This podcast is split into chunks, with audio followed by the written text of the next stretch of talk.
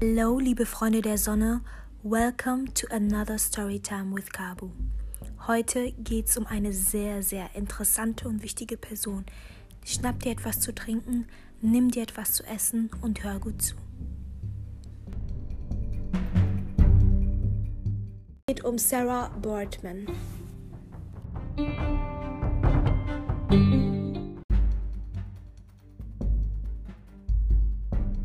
Wer ist eigentlich Sarah Boardman? Und wie kommt es eigentlich dazu, dass sie von dem Dorf, von dem Khoikhoi-Dorf in Südafrika zu der Hottentotten Venus in London und Paris geworden ist? Ja, genau das möchte ich heute ein bisschen aufklären. Ich möchte euch einfach gerne jetzt nicht in chronologischer Reihenfolge alles berichten, aber die wichtigsten Punkte dieser Person und ja, einfach die wichtigsten Fakten, die ihr wissen solltet, über Sarah Boardman mit euch teilen.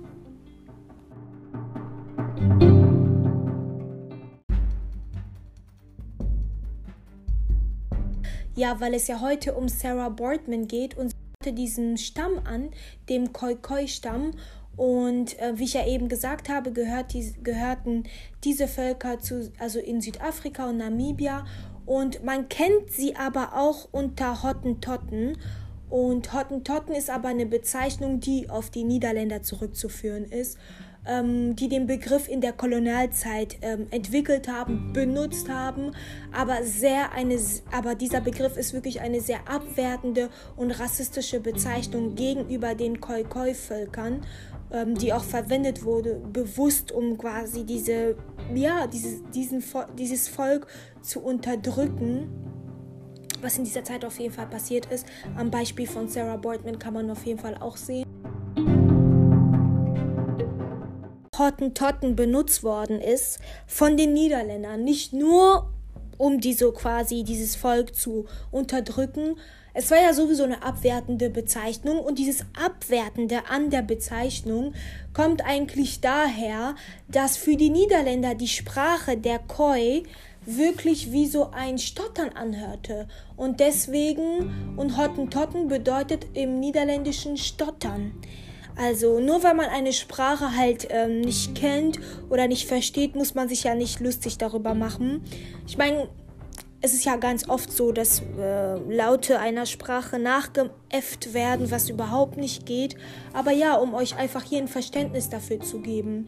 Und ja, heute gibt es nur noch sehr, sehr wenige Koi, also Stämme, also Koi-Koi-Leute, die haben nämlich damals, was ich super interessant fand, was ich davor über den Film, den ich auch zusätzlich geguckt habe, gar nicht wirklich erfahren habe, was ich auch sehr schade finde.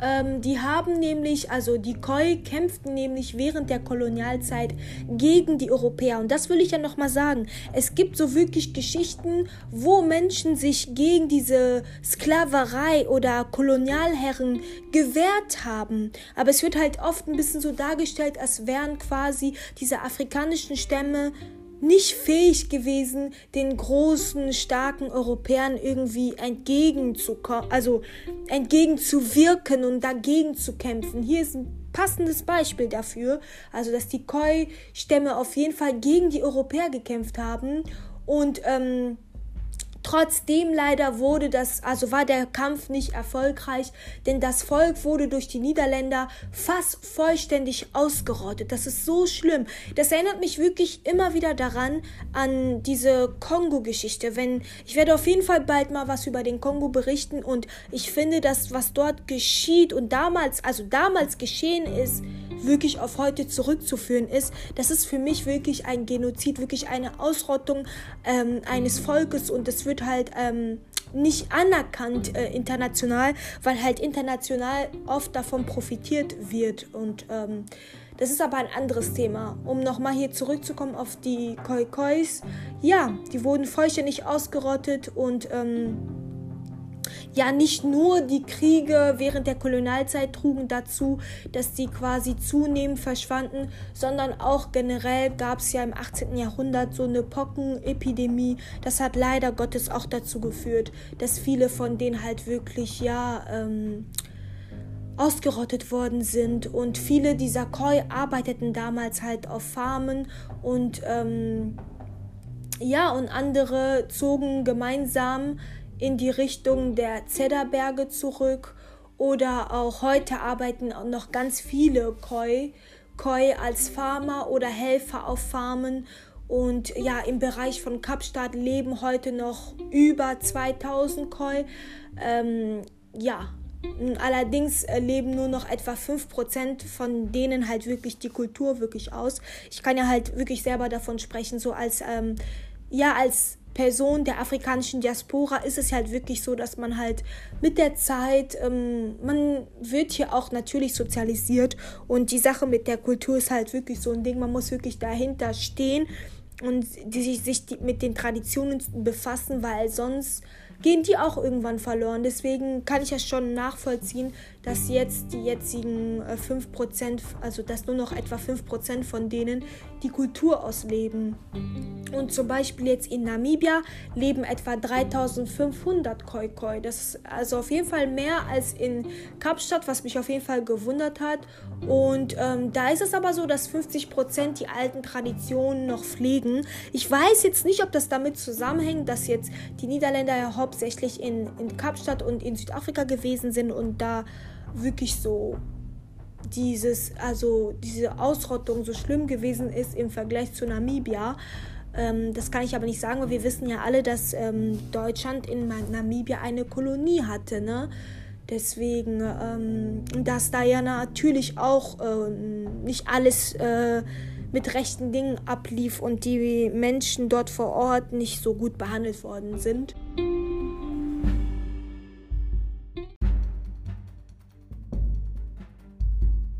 So, aber zurück zu der Geschichte und zu Sarah, der Person eigentlich, um die es hier geht. Wie hat Sarah ihren Namen bekommen?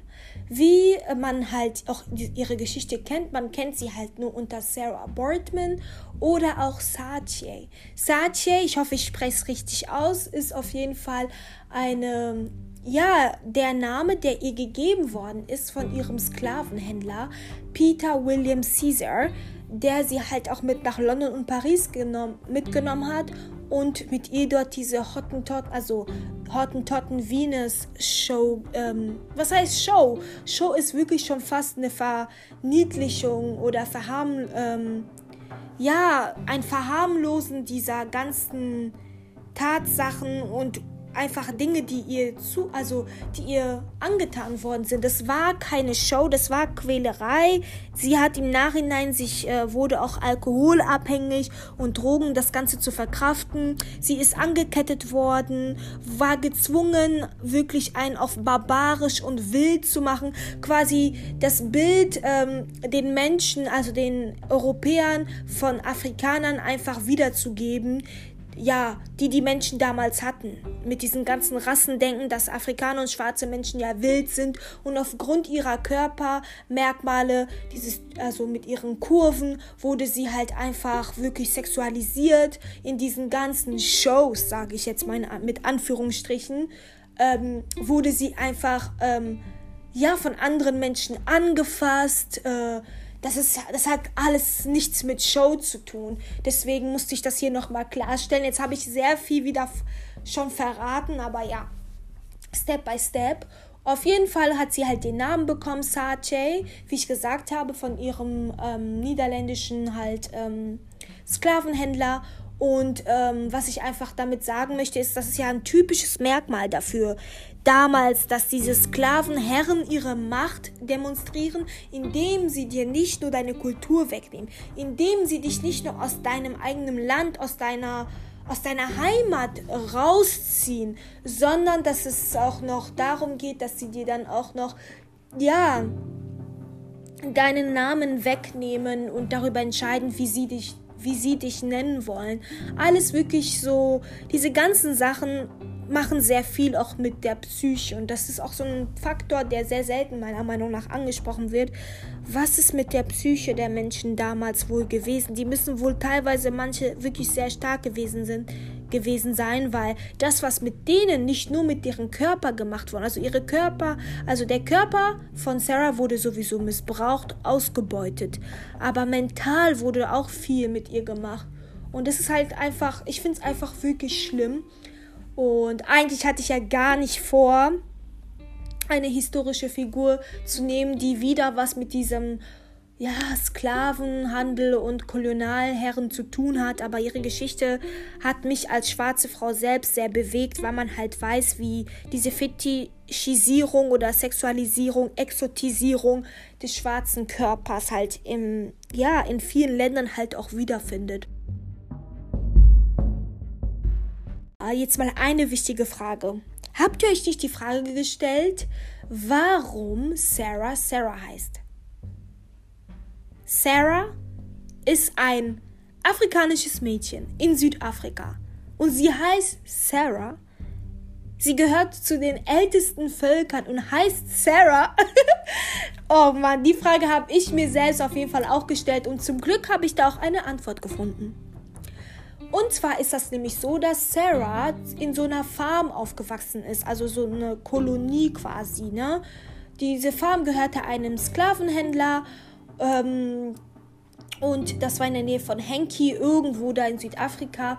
Und ja, das ist halt das. Und sie heißt ja Boardman und ich gehe mal stark davon aus, dass dieser, dem die Farm gehörte, halt natürlich ein Niederländer gewesen ist und ähm, er mit Nachnamen Boardman hieß. Deswegen, das gleiche hat sich ja auch in, äh, bei den Afri Afroamerikanern damals abgespielt. Dementsprechend hatte ja auch ähm, Malcolm X seinen Namen ja geändert. Der wollte halt X, weil er quasi nicht weiß, wo er eigentlich wirklich herkam. Und er wollte nicht den Namen eines Sklavenhändlers tragen. Das ist halt wirklich auch so eine Sache, die sehr powerful ist, weil ja, sie weiß klar, zu welchem Stamm sie gehört, aber alles weird, so dass sie halt Sarah heißt. Und äh, die Frage hatte ich mir auf jeden Fall gestellt. Und ich glaube bestimmt, dass einige von euch auch diese Frage hatten. Jedenfalls ist es so, ja, Sarah ist halt, ähm, hat damals in ihrer Jugend leider schon sehr, sehr früh ihre Eltern verloren und hat halt wirklich als Bedienstete gearbeitet und ähm, irgendwann halt wirklich, als die ähm, Niederländer nochmal so ihr Gebiet, also ihre ihr Kolonialgebiet erweitern wollten, gab es natürlich wieder Konflikte zwischen den Khoikhoi und, ähm, und den Niederländern und leider war das halt auch wirklich so, dass sie in, diesem in dieser Zeit halt wirklich so zum Eigentum von Caesar geworden ist. Also diesen Peter, den ich euch am Anfang genannt habe, der sie auch mit nach London und Paris genommen hat und mit ihr diese Hottentotten-Show in Anführungsstrichen gemacht hat, weil das natürlich keine Show gewesen ist, ne? Und ja, ich sag mal so, ne, ein Mädchen, das sehr früh ihre Eltern verloren hat, auf einer Kolonialfarm arbeitet, ungeschützt, ist ja wirklich ein leichtes Fressen. Das hört sich voll ekelhaft an, aber das ist halt wirklich so gewesen und deswegen konnte er sie auch quasi als Eigentum direkt für sich gewinnen. Und dann wurde sie auch direkt nach Cape Town als äh, wieder als Bedienstete dort eingesetzt. Aber wie ihr jetzt bis jetzt wisst, bleibt sie ja nicht lange in Cape Town, weil es geht für sie ja dann irgendwann nach London und Paris. Und ja, ein sehr, sehr wichtiger Faktor finde ich auch nochmal diese Recherche mit dem Namen, um einfach wirklich herauszufinden, wie sie quasi, wie war ihre Zeit vor dieser ganzen Hottentotten Venus Show und wer ist Sarah eigentlich? Im Grunde genommen war sie wirklich ein also unschuldiges Mädchen, die aufgrund von Umständen einfach in so miserable Umstände reingerutscht ist. Das ist echt traurig. So, aber wie ist eigentlich diese ganze Idee entstanden von diesem Hottentotten Venus und was ist mit Sarah eigentlich passiert, nachdem sie in Cape Town angekommen ist? Ich habe ja gesagt, dass ihr Aufenthalt in Cape Town nicht sehr lang sein wird. Ja, und zwar bevor ich jetzt anfange, warum, wie die Idee entstanden ist, ist es wichtig zu wissen, dass der Stamm von den Kois halt wirklich dafür bekannt gewesen ist, dass die Frauen generell, also die Leute dort, so einen goldbraunen Teint haben, äh, schmale Gesichtszüge, also nicht wirklich, aber wirklich so kurvigen Körper. Das ist eher wirklich ein Merkmal gewesen. Und eigentlich ist es ja so gewesen, dass in der Zeit, in der Sarah in Cape Town angekommen ist, wirklich diese, diese afrikanischen Frauen damals eigentlich als äh, minderwertig und irgendwie auch nicht normal angesehen worden ist, aber paradoxerweise auf der anderen Seite so exotisch, dass sie wieder begehrenswert gewesen sind für viele weiße Europäer. Und da haben wir es wieder, ne?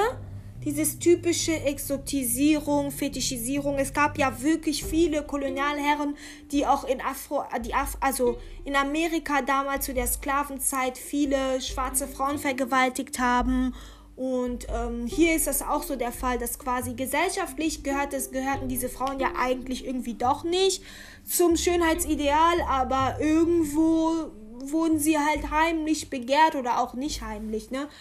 Jedenfalls, ähm, mit nicht heimlich meine ich, dass es offensichtlich war, auch bei Sarah ist das in der Geschichte auf jeden Fall zu erkennen, dass quasi ihr Herr, der quasi das sie, ja, sie besaß, auch sie ähm, wirklich anziehend fand. Ob das jetzt Liebe ist, glaube ich nicht. Auf jeden Fall nicht. Wer sie behandelt, halt sowieso nicht. Davon, da kann man auch nicht von Liebe sprechen.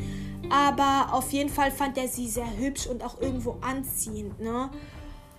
Ähm, ja, auf jeden Fall war Sarah, Sarah, war Sarah aufgrund äh, ihrer honigbraunen Haut und ähm, anderen exotischen, sage ich jetzt mal in Anführungsstrichen, Merkmalen, gehörte sie wirklich ähm, halt auch einfach zu diesem Schönheitsideal, wo halt wirklich viele Leute, europäische, sage ich jetzt mal, weiße Männer, aufmerksam auf sie geworden ist und wirklich neugierig waren auf Sarah. Zu ihrem na, Unglück, muss ich einfach sagen weil das halt der Grund gewesen ist, um das jetzt genau zu erklären, warum die Hottentotten Venus Show überhaupt gestartet hat. Wie ich eben gesagt habe, sie wurde wirklich so, ne, sie war sehr interessant für viele weiße Europäer und dementsprechend, ähm, ja, aufgrund ihrer nicht-europäischen Züge ihres nicht-europäischen Looks und ähm, irgendwie auch ganz komisch hatte das irgendwas Sexuelles an, an, also an, hatte sie deswegen auch etwas sehr Sexuelles an sich, was äh, für sie halt wirklich blöd ist. Und das ist auch der Punkt, der sehr wichtig ist. Das Sexuelle, was sie wirklich da an sich hatte, hat auch William Dunlop, ich weiß nicht, ob ich das richtig ausgesprochen habe, Dunlop aus er hat sich dann für sie sehr interessiert und hat einen Deal mit Caesar gemacht, mit Peter, der sie ja besaß, ja. Und quasi mit Peter ein Deal gemacht, dass er quasi sie jetzt nun als Besitz übernehmen kann und wird. Das heißt, der Caesar, also der Peter, hat quasi seinen Besitz, also Sarah, an William Dunlip weitergegeben, der quasi in seinem Kopf schon diese Hottentotten Venus Idee hatte, weil er findet, dass Sarah etwas sehr Sexuelles ausgestrahlt hat aufgrund ihrer nicht-europäischen Features und ihres nicht-europäischen Looks. Und ja, so fängt die tragische Geschichte von Sarah natürlich an.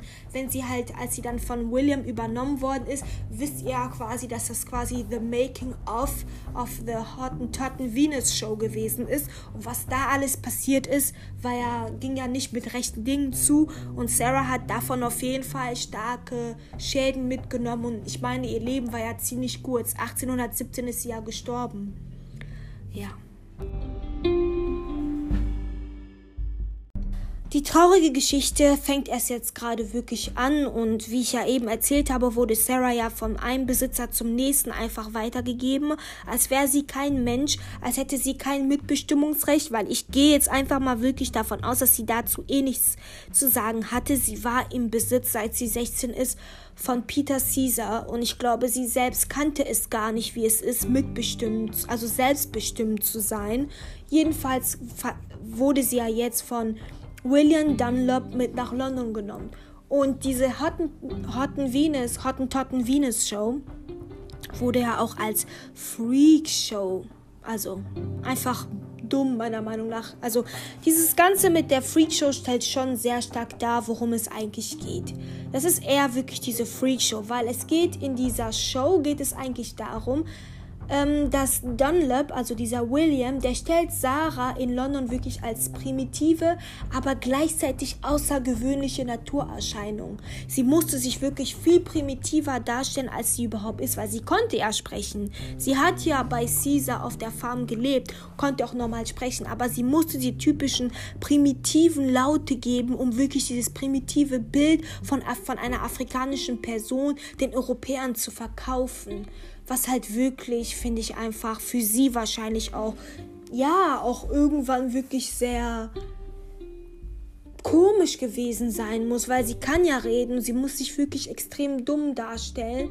Und er zeigte aber zusätzlich, ich habe ja gesagt, der, er fand es sehr, sehr wichtig und warum er überhaupt auf die Hottentotten Venus Show gekommen ist, der Gedanke fing ja damit an, dass er ihr Aussehen, ihres, ihr nicht europäisches Aussehen sehr außergewöhnlich fand, aber auch sehr sexuell.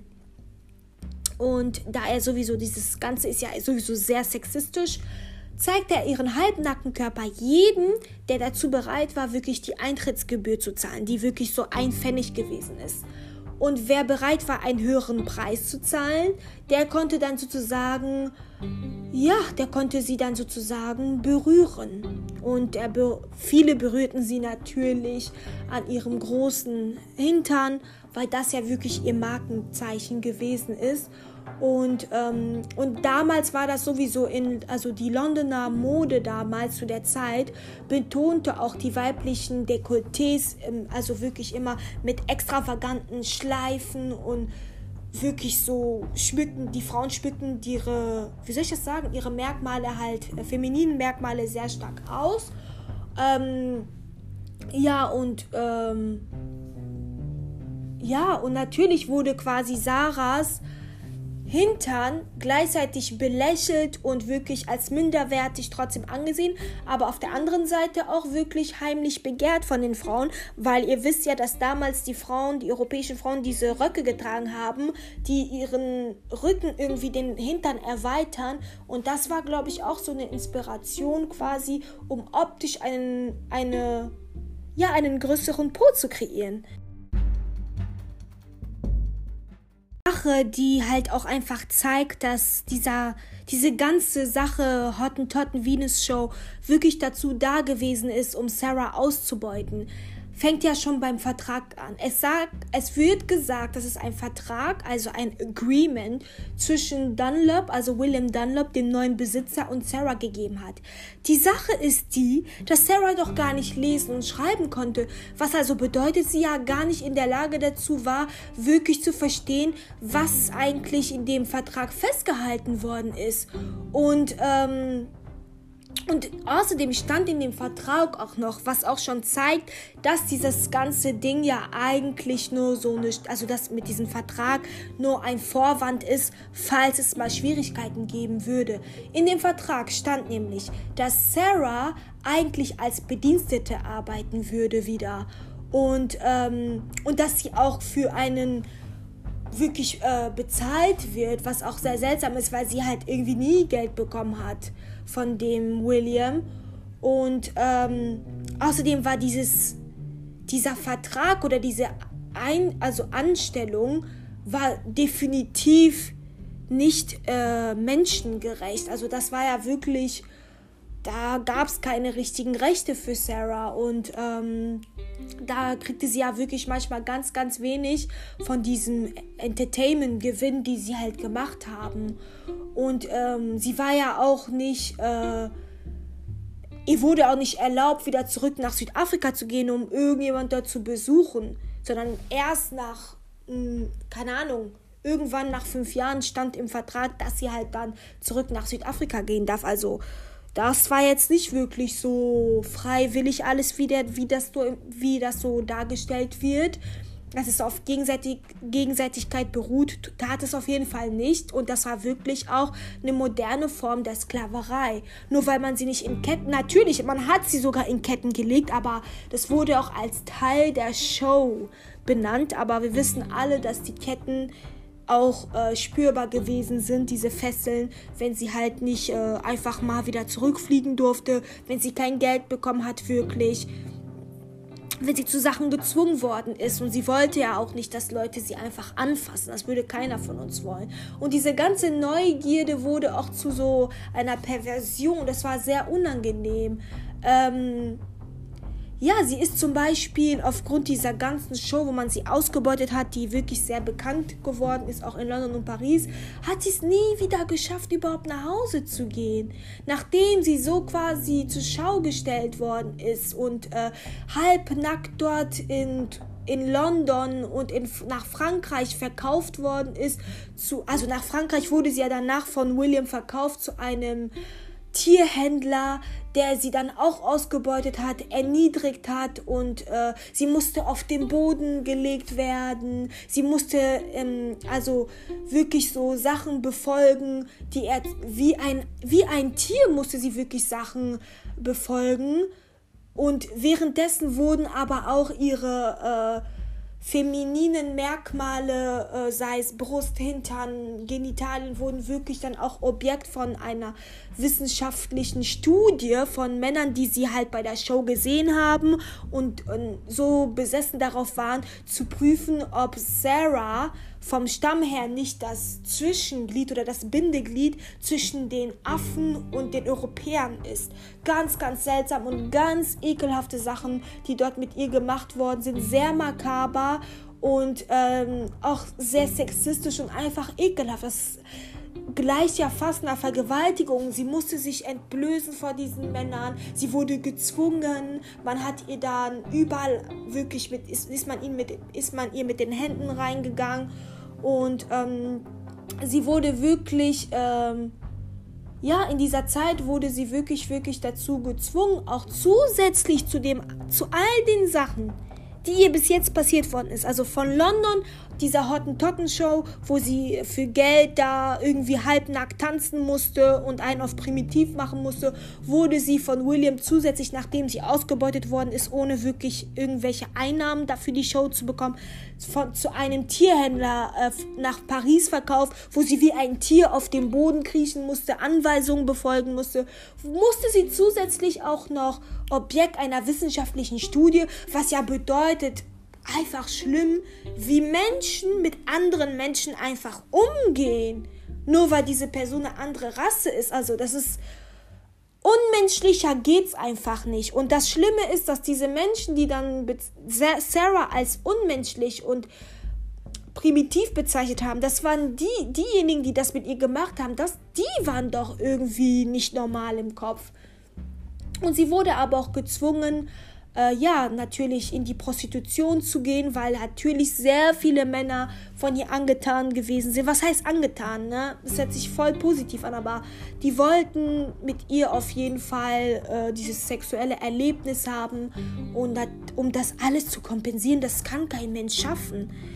Hat sie natürlich angefangen, sehr, sehr viel zu trinken und so ist ihre Geschichte wirklich einfach immer tragischer geworden. Und das meine ich halt mit diesen psychischen Problemen, diese mentalen Probleme, die dann zusätzlich kommen und die manchmal dazu führen, dass man als Mensch wahrscheinlich auch gar nicht mehr weitermachen kann.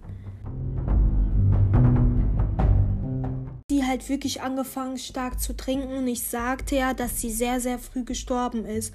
Ein kurzes, tragisches Leben einfach schlimm. Also Sarah, Sarah starb im Alter von 26 Jahren ähm, an irgendeiner Krankheit. Also man nahm auf jeden Fall an, dass sie Syphilis hatte, auch aufgrund dieses Alkohol, also einfach, sie war einfach ein Al eine Alkoholikerin, um ehrlich zu sein, hatte die Pocken, eine Lungenentzündung, weil sie sehr, sehr viel geraucht hat. Das hing alles wirklich damit zusammen. Und ähm, ja, das Schlimme ist, dass wirklich ihre Freak-Show oder The Totten Venus Show wurde makaberweise wirklich nach ihrem Tod fortgesetzt. Und ähm, ja, das war einfach, obwohl quasi man, also man, man, also es ging einfach so weit, dass die Leute einfach nicht aufhörten und realisierten, dass sie jemanden zum Tod geführt hatten mit ihren Taten. Also die, die Show wurde weitergeführt, es wurde so ein Gips Abdruck quasi von ihrem Körper gemacht, bevor man ihn zensiert, also also bevor man den Körper wirklich auseinandergenommen hat, wirklich Organe in Gläser für ein Museum reingepackt hat, also von Sarahs Körper. Es ging ja, die Ausbeutung hörte noch nicht mal ab, also nach Sarahs Tod auf. Und wie unmenschlich können Menschen nur sein? Also, was ist hier, und diese Geschichte beruht einfach auf einer wahren Begebenheit. Sarah hat es ja wirklich gegeben. Wie schlimm und ekelhaft und unmenschlich waren die Menschen? Also, sorry, dass ich mich so aufrege, aber ich finde es einfach, wenn ich das jetzt nochmal so durchgehe, ich finde es einfach schlimm. Und äh, ja, wie gesagt, ne, ihr Körper, ihre ganzen Organe trug, also wurden für die europäische Wissenschaft wirklich, äh, um andere afrikanischen Frauen wirklich nochmal zu analysieren, wurden die halt wirklich weitergeführt und wirklich äh, für die Europäer waren halt afrikanische Frauen wirklich wild und galten wirklich als unzivilisierte Frauen. Und die europäischen Frauen hingegen, wurden hingegen als zivilisiert angesehen und ich sagte ja, diese Geschichte sagt vieles darüber aus, wie das Bild von Europäern auf äh, Afrikanern damals gewesen ist, was Europäern geglaubt haben, weil sie die bessere Rasse waren, quasi, was sie, dass sie quasi im Recht gewesen sind, das mit Sarah, also mit anderen schwarzen Personen zu machen. Einfach schrecklich.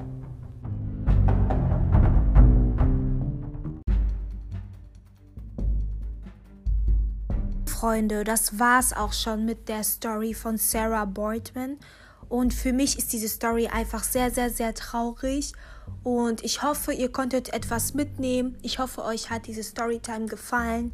Und ja, schreibt mir gerne auf Instagram oder auch per E-Mail, wie manche das von euch machen. Und ich würde sagen, bis zum nächsten Mal. Teilt, kommentiert gerne und damit mehr Leute meinen Podcast hören. Bis dann.